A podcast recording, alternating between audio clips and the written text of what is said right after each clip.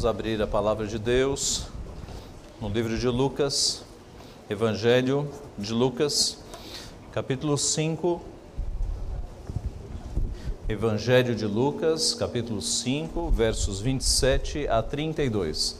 Passadas estas coisas, saindo, viu um publicano chamado Levi, assentado na coletoria, e disse-lhe: Segue-me. Ele se levantou e, deixando tudo, o seguiu. Então lhe ofereceu Levi um grande banquete em sua casa, e numerosos publicanos e outros estavam com ele à mesa. Os fariseus e os seus escribas murmuravam contra os discípulos de Jesus, perguntando: Por que comeis e bebeis com publicanos e pecadores? Respondeu-lhe Jesus: Os sãos não precisam de médico, e sim os doentes. Não vim chamar justos, e sim pecadores ao arrependimento. Vamos orar.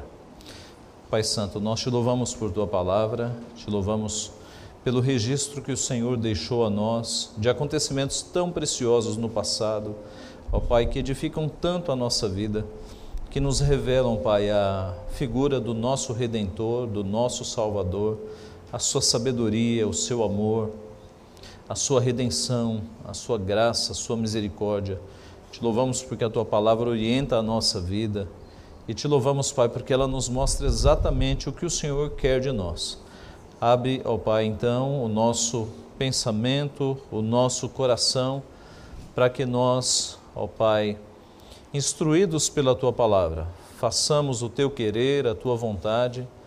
Ó Pai, sejamos alertados quanto a caminhos diferentes daqueles que o Senhor quer que sigamos e que os nossos caminhos sejam endireitados, Pai que a nossa vontade seja endireitada, que a nossa, as nossas emoções, a nossa razão, que o mais profundo do nosso coração seja transformado pelo Senhor, Pai. Fala conosco, usa o teu Santo Espírito, Pai, que é o ministro interno, que age nas câmaras do nosso coração, a fim de mudar a nossa disposição, o nosso querer, a nossa vontade.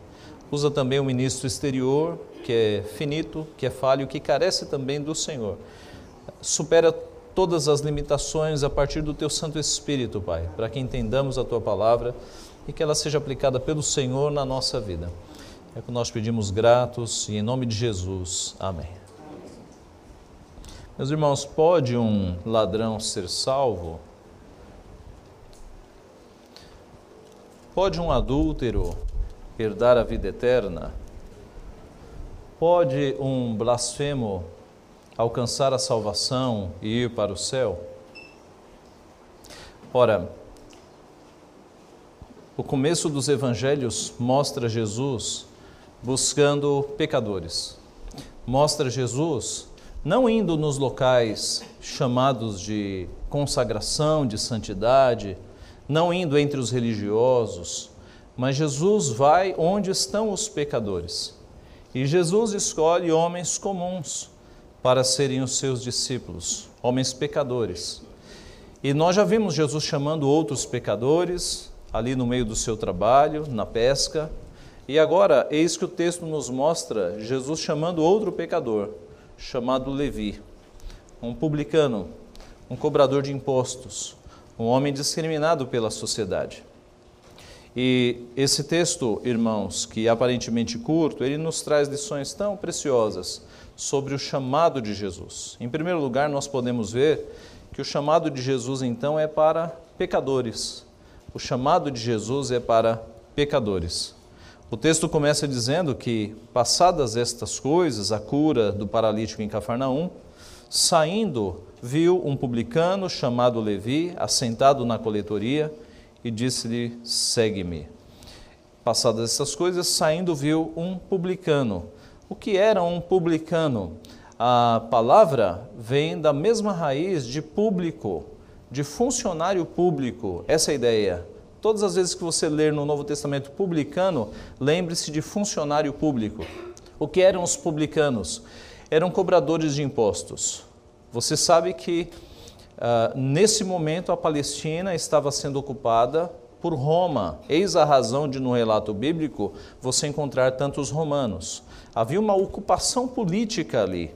E Roma, ela arregimentava pessoas do próprio povo, dos próprios judeus, para que se transformassem em cobradores de impostos, cobrando do povo local um arrecadado para Roma.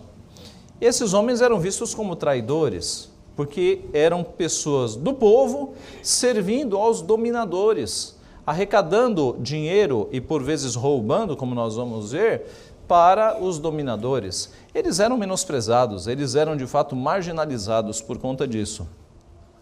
Eles eram agentes romanos então.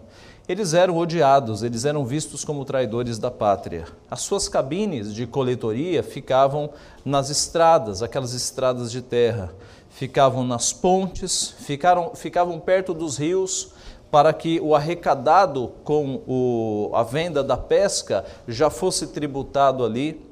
No caso de Mateus, informações históricas nos mostram que a sua coletoria ficava no trânsito de mercadorias que passavam por uma via internacional entre a Síria e o Egito, ficava ali. Qual era o salário do publicano? Ele fazia o próprio salário. Os romanos davam liberdade para que ele pedisse impostos a mais e assim ele fizesse o próprio salário. E aí você imagina que o céu é o limite para a cobiça, porque eles faziam seu salário na medida em que roubavam dos outros, em que pediam impostos a mais. Por isso que os publicanos eram tão odiados. E eles eram ladrões de fato. Eles é, usurpavam e oprimiam o povo, buscando mais impostos para formar o seu salário. Ah, e Roma dava todo apoio para que eles extorquissem as pessoas. Em pouco tempo, um publicano ficava rico, fazendo o seu salário do dinheiro alheio. É, João Batista quando ele se dirigiu a alguns publicanos que queriam ser batizados, qual foi o conselho que João Batista deu? Eles perguntaram: Mestre, que havemos de fazer para herdarmos a vida eterna, para sermos batizados? João Batista disse: Não cobres mais do que o estipulado. João Batista foi exatamente no pecado. A partir de agora, vocês não cobrem mais do que vocês devem, porque o pecado do publicano era justamente o roubo. Os publicanos eram odiados dos judeus e eram excluídos da vida religiosa, eram excluídos das sinagogas, excluídos do templo. Eram renegados, boa parte deles, pelos seus familiares, era uma sociedade religiosa, eram renegados pelos amigos e eles amavam bastante o dinheiro. Mateus faz um registro, Mateus capítulo 5, eh, dirigindo-se aos publicanos, Jesus se dirigindo aos publicanos, diz assim: Porque se me amardes, se amardes os que vos amam, que recompensa tendes? Não fazem os publicanos também o mesmo? Os publicanos eram aqueles que amavam quem tinham dinheiro. Eles eram tratados como porcos, eles não podiam ser testemunhas em julgamentos, porque eles eram considerados mentirosos e ladrões. Assim, meus irmãos, esta era a situação de Levi, Levi Mateus, ele era um publicano. O nome Levi, ele não é tão comum entre nós. E, e ele é relatado aqui por Lucas, Marcos uh, e Lucas também o chamam de Levi, e a grande questão é de onde apareceu o nome Mateus? Por que, que Levi passou a ser chamado Mateus? Aliás, é mais conhecido por nós como Mateus. Três possibilidades. A primeira é que ele tenha recebido o nome Mateus do próprio Senhor Jesus na sua conversão. Porque Mateus é uma variação tanto de Matatias quanto de Matias e o termo mais original é Matitia, Matite, presente, Iá, Iavé. Presente de Iavé é o que significa Mateus. Dom de Iavé, presente de Iavé. Alguns acham que o próprio Jesus tenha dado este nome a Levi. Era um presente que Deus estava dando para o ministério. Talvez ele próprio tenha assumido esse nome depois da conversão. E talvez, também a terceira possibilidade, fosse o seu, o seu segundo nome, porque nomes duplos eram é, comuns naquela época. Então, possivelmente ele se chamasse Levi Mateus. Seja qual for as três das possibilidades, o fato é que Mateus era um presente de Deus para o corpo apostólico. Mateus é visto como, se você fizer um perfil de Mateus no Novo Testamento, você vai encontrar um homem extremamente discreto. Os outros apóstolos têm falas no Novo Testamento, mas nós não temos uma fala de Mateus no Novo Testamento. Mateus é aquele apóstolo que não fala nenhuma vez, mas Mateus é um dos evangelistas é um daqueles que, com a sua inteligência, com a sua discrição, ele produziu um evangelho impressionante de referência sobre o Messias, mostrando que Jesus é de fato o Messias. É a ênfase do evangelho de Mateus. Os outros evangelhos têm outras ênfases, mas a ênfase de Mateus é mostrar para o povo judeu que Jesus é o verdadeiro Messias. É por isso que no evangelho de Mateus você tem tantas referências a profecias. Então Mateus narra um fato de Jesus e diz para que se cumprisse a profecia. Aí ele narra outro fato para que se cumprisse a profecia. Então Mateus é esse homem discreto que foi transformado pelo Senhor Jesus, mas é um presente de Deus, porque ele produziu um evangelho altamente apologético e convincente de que Jesus é o verdadeiro Messias. Assim, meus irmãos, nós vemos que é, na sequência do texto, nós temos aqui que ah, ele era publicano, chamado Levi, assentado na coletoria, e Jesus olha para ele e diz: Segue-me. Ele se levanta, deixa tudo e segue a Jesus. Meus irmãos, muito embora então Levi fosse considerado, como todos os publicanos, um homem mentiroso, um homem ladrão, um marginalizado. É nele que Jesus vai. Jesus tem esse poder e essa característica de olhar para pecadores e não olhar como as outras pessoas olham, menosprezando e afastando, mas Jesus olha e vai no coração e ele chama e ele restaura essas vidas. E ele fez de Levi Mateus um ladrão, um mentiroso, um enganador, agora de fato um presente de Deus, um homem usado pelo Senhor para ser o seu apóstolo, para ser uma das bases da igreja cristã. O chamado de Jesus, meus irmãos, é para pecadores. O chamado de Jesus é para pecadores. Além dele chamar um publicano para ser seu discípulo, Jesus ainda vai ali diante de vários publicanos e, e, come com eles. O versículo 29. Então lhe ofereceu Levi um grande banquete em sua casa. E numerosos publicanos e outros estavam com eles à mesa. Quem eram, meus irmãos, os amigos de Levi Mateus? O verso 29 disse aqui: numerosos publicanos. E no, em Mateus capítulo 9, versículo 10, é dito que Sucedeu que, estando ele em casa à mesa, muitos publicanos e pecadores vieram e tomaram lugares com Jesus e seus discípulos. É o texto paralelo. O próprio Mateus narra esse evento e lá ele diz que muitos publicanos e pecadores vieram e tomaram lugares com Jesus e seus discípulos.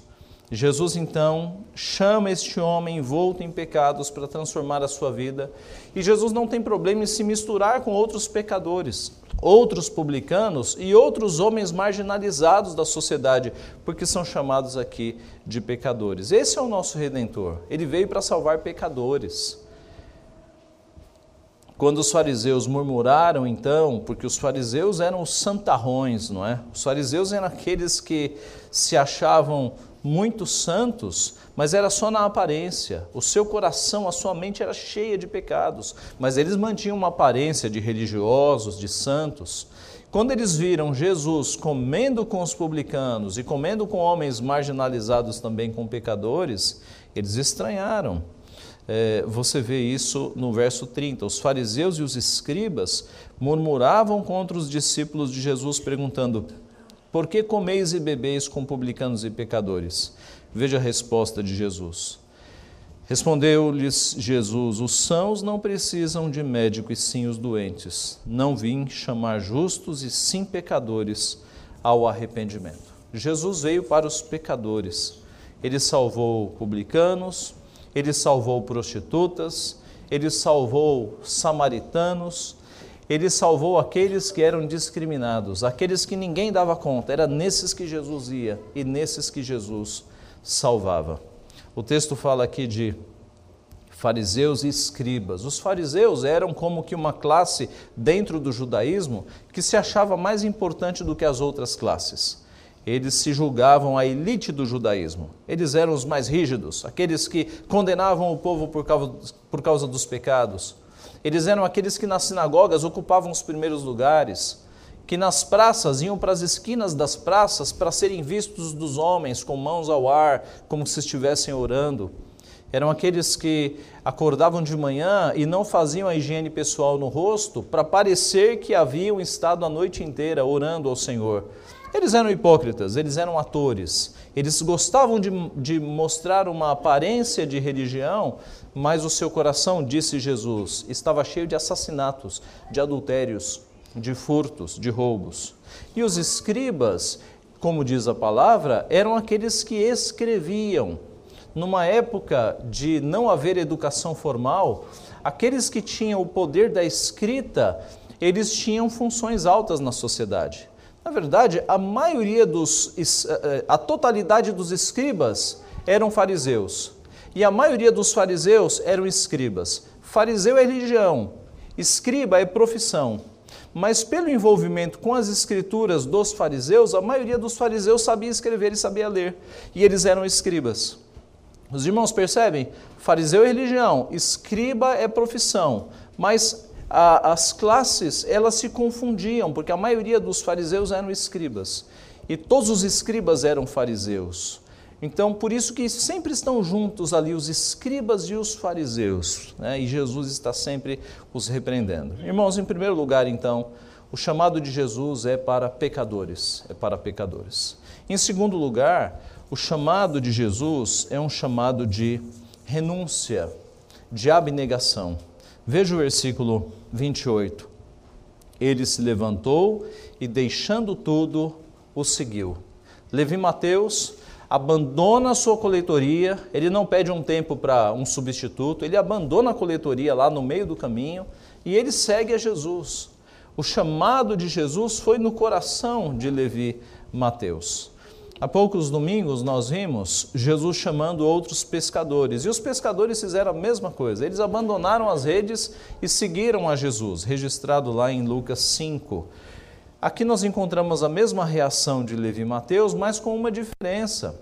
Aqueles pescadores, se eles quisessem voltar atrás, eles voltariam e encontrariam lá o seu trabalho, o barco do seu pai, o seu próprio barco, e voltariam à sua labuta Levi Mateus não. Um homem que abandonasse a coletoria, ele não poderia voltar atrás. Era uma deserção né, dessa função de publicano. Então a renúncia de Levi Mateus é ainda mais forte do que a dos outros discípulos. Ele abandonou tudo, sem chance de voltar atrás, e ele seguiu a Jesus Cristo. Irmãos, o chamado de Jesus exige renúncia total. No caso dos apóstolos, eles abandonaram tudo. No nosso caso, Jesus não pede que nós abandonemos tudo, mas ele pede que nós abandonemos tudo aquilo que vai contra a sua palavra. Então, por vezes, você vai ter que abandonar alguns amigos que não são boa influência. Por vezes, você vai ter que sair de um namoro quando você percebe que esse namoro não é aprovado por Deus. Por vezes, você vai ter que sair do emprego quando você percebe que o teu emprego está conflitando com a tua fé e você vai ter que fazer uma escolha. E aí você abandona o emprego por amor a Cristo. Então, o nosso chamado, meus irmãos, é um chamado também de renúncia.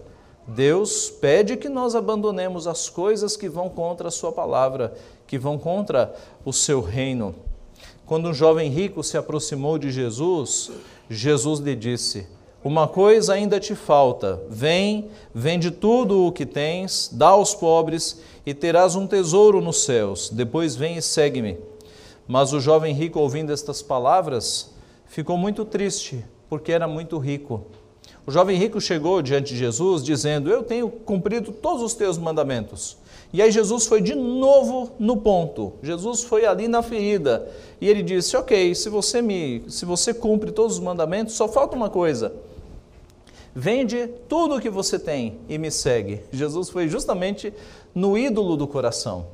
E o jovem rico, ele foi pego na sua fraqueza. Diz o texto que ele ficou muito triste, porque ele tinha muitas propriedades. E assim ele se foi. E qual foi a conclusão de Jesus? Jesus concluiu: Quão dificilmente entrarão no reino de Deus os que têm riquezas, porque é mais fácil passar um camelo pelo fundo de uma agulha do que entrar um rico no reino de Deus. É, o, o é, camelo e agulha, é, os, os estudiosos nos dizem que nas portas daquelas grandes cidades havia um, uma pequena abertura no portão, muito pequena, só para passar comida. Né? E aí Jesus está usando essa ilustração, que é mais fácil passar um camelo embaixo dessa abertura chamada agulha né, da porta da grande cidade, do que um rico entrar no reino de Deus. Na sequência do texto, um dos discípulos diz assim: Então ninguém vai ser salvo, Senhor. E Jesus fala: Para Deus não haverá impossíveis. Então é possível que um rico seja salvo, mas é muito difícil. Porque geralmente o coração do rico está no dinheiro. Ninguém pense que um rico fica rico e aí descansa e não quer mais dinheiro. Pelo contrário, geralmente ele se torna escravo do dinheiro. Ele vai dormir pensando em dinheiro, ele acorda pensando em dinheiro. Por isso que Jesus disse que é mais fácil um camelo passar pelo, pelo buraco de uma agulha do que um rico entrar no reino dos céus. Assim, meus irmãos, é preciso renúncia. Ah, o jovem rico não, não quis abandonar o amor pelas riquezas. Mateus, publicano, cobrador de impostos, deixou tudo para seguir a Jesus. Zaqueu, seu colega de profissão, fez a mesma coisa. Zaqueu, ele, como era o chefe dos publicanos, ele fez mais. Ele se dispôs a restituir aquilo que ele havia roubado para renunciar a todos os seus bens e seguir a Jesus Cristo. O chamado de Jesus, em primeiro lugar, é para pecadores, em segundo lugar, exige renúncia total. Nosso Senhor disse que se alguém quiser vir após mim, a si mesmo se negue, tome a sua cruz e siga-me. Em terceiro e último lugar, meus irmãos, o chamado de Jesus, ele não é para justos ou aqueles que se acham justos, aqueles que acham que não precisam de salvação. Veja do verso 30 ao 32. Os fariseus e os seus escribas murmuravam contra os discípulos de Jesus, perguntando: Por que comeis e bebeis com os publicanos e pecadores? Respondeu-lhe Jesus: Os sãos não precisam de médico, e sim os doentes. Não vim chamar justos, e sim pecadores ao arrependimento. Jesus não veio chamar justos, porque não há nenhum justo. Mas Jesus estava se referindo aos escribas e fariseus que se achavam justos, que se achavam santos. Jesus está mirando neles. É, é, os fariseus não achavam que precisavam de salvação. Eles achavam que, pelo fato de serem judeus, no céu, Abraão estaria na porta do céu dizendo: Fariseu, entra, fariseu, entra. Eles achavam que estavam salvos e por isso eles tinham uma vida tão pecaminosa. Eles achavam que o sangue judeus, judeu garantiria que eles fossem salvos. Na verdade, eles achavam que a circuncisão garantiria a salvação deles. Mas Jesus está aqui quebrando toda essa hipocrisia. Na parábola do fariseu e do publicano, Jesus vai exatamente neste ponto. E ele retrata ali um fariseu fazendo uma oração sem nenhum pedido, apenas agradecendo dentro da sua soberba. Graças te dou, porque não sou como esse publicano. Eu jejuo, eu dou o dízimo de tudo quanto tenho. E Jesus mostra nessa parábola que com uma oração muito curta, o publicano, na verdade, foi justificado pelo Senhor. Vale a pena irmos para lá, Lucas 18, de 9 a 14. Lucas 18, de 9 a 14. Propôs também, Lucas 18, 9 a 14.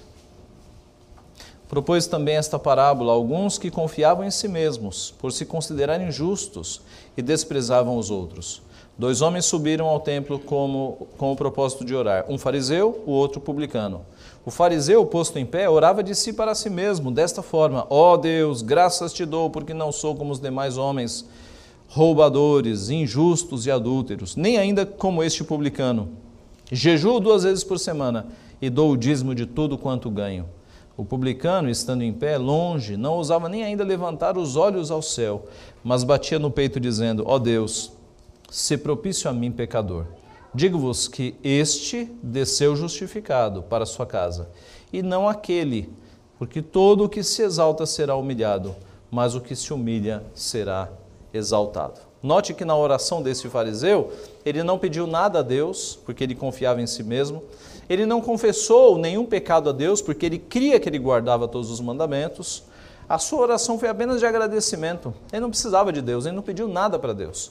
Quando nós oramos pedindo, nós mostramos que precisamos de Deus. O fariseu não fez isso. E quando ele se referiu ao seu próximo, o publicano que estava ali do lado, ele o fez jocosamente, negativamente, mostrando o seu orgulho e a sua suposta superioridade. No final da parábola, Jesus mostra que quem saiu justificado dali não foi o fariseu, mas foi justamente o publicano. Porque todo aquele que se exalta será humilhado, todo aquele que se humilha, este será exaltado. O chamado de Jesus, então, meus irmãos, não é para aqueles que se acham justos. No texto paralelo de Mateus, Lá em Mateus 9, Jesus responde: Os sãos não precisam de médico, e sim os doentes. Ide, porém, aprendei o que significa misericórdia quero e não holocaustos, pois não vim chamar justos e sim pecadores ao arrependimento. Jesus cita o profeta Oséias, que nós lemos no culto, para dizer que religião sem bondade e sem misericórdia é sem valor. Misericórdia quero e não holocaustos. Religião sem bondade e sem misericórdia não tem valor nenhum para Deus. Aquele que acha que a sua vida está bem, que não precisa de igreja, que não precisa de Deus, não vai ser salvo pelo Senhor Jesus. O nosso Deus, Ele quer aqueles que reconhecem que precisam do Senhor, aqueles que olham para si e não veem grandes coisas. Aqueles que olham para si e só veem pecado e falam: Senhor, sê propício a mim, tenha misericórdia de mim, que sou pecador. E desde o início da mensagem de Jesus, ecoando João Batista, as suas palavras foram: arrependei-vos, arrependei-vos, porque está próximo o reino de Deus. A primeira coisa, meus irmãos, que alguém deve fazer para ser salvo é se arrepender dos seus pecados é aproximar-se de Deus com o coração arrependido, reconhecendo que é pecador.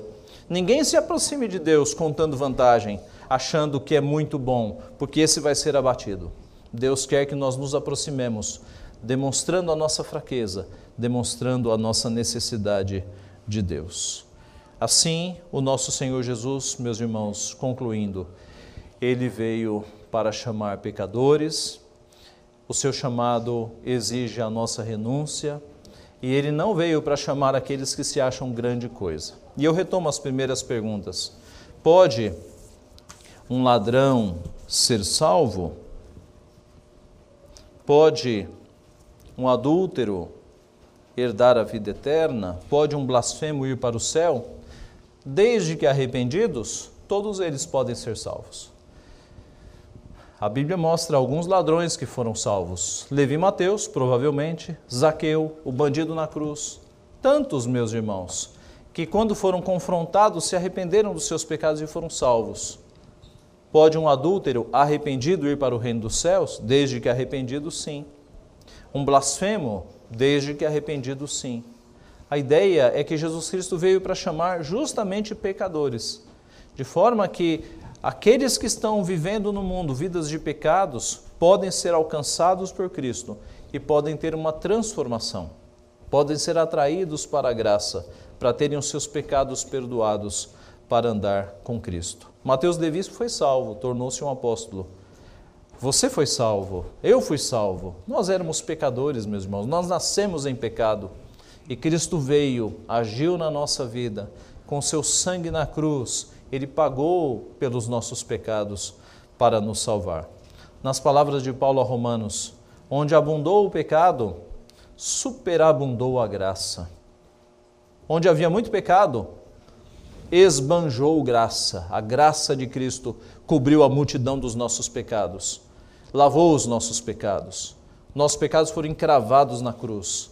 E Cristo gritou: Está pago, está consumado. Não há mais peso sobre o povo de Deus, porque Cristo pagou os nossos pecados na cruz. Algumas aplicações breves. Jesus Cristo, nosso redentor, não discriminava pessoas. Não discriminemos nós também. Que a igreja seja um local de salvação para bandidos, para assassinos. Paulo foi assassino. Para pessoas com problemas na sexualidade, para homossexuais, para travestis, que as portas da igreja estejam abertas para receber essas pessoas, para que elas sejam transformadas, para que elas se tornem ex-assassinos, ex-bandidos, ex-travestis, ex-homossexuais, ex-adúlteros. O local de transformação é aqui, na comunidade da graça, dentro do povo de Deus. Nós não podemos discriminar nós temos que interagir com essas pessoas para que elas saiam dessas vidas erradas em que elas estão vivendo. Nosso Senhor Jesus não discriminava, pelo contrário, ele ia justamente nos marginalizados.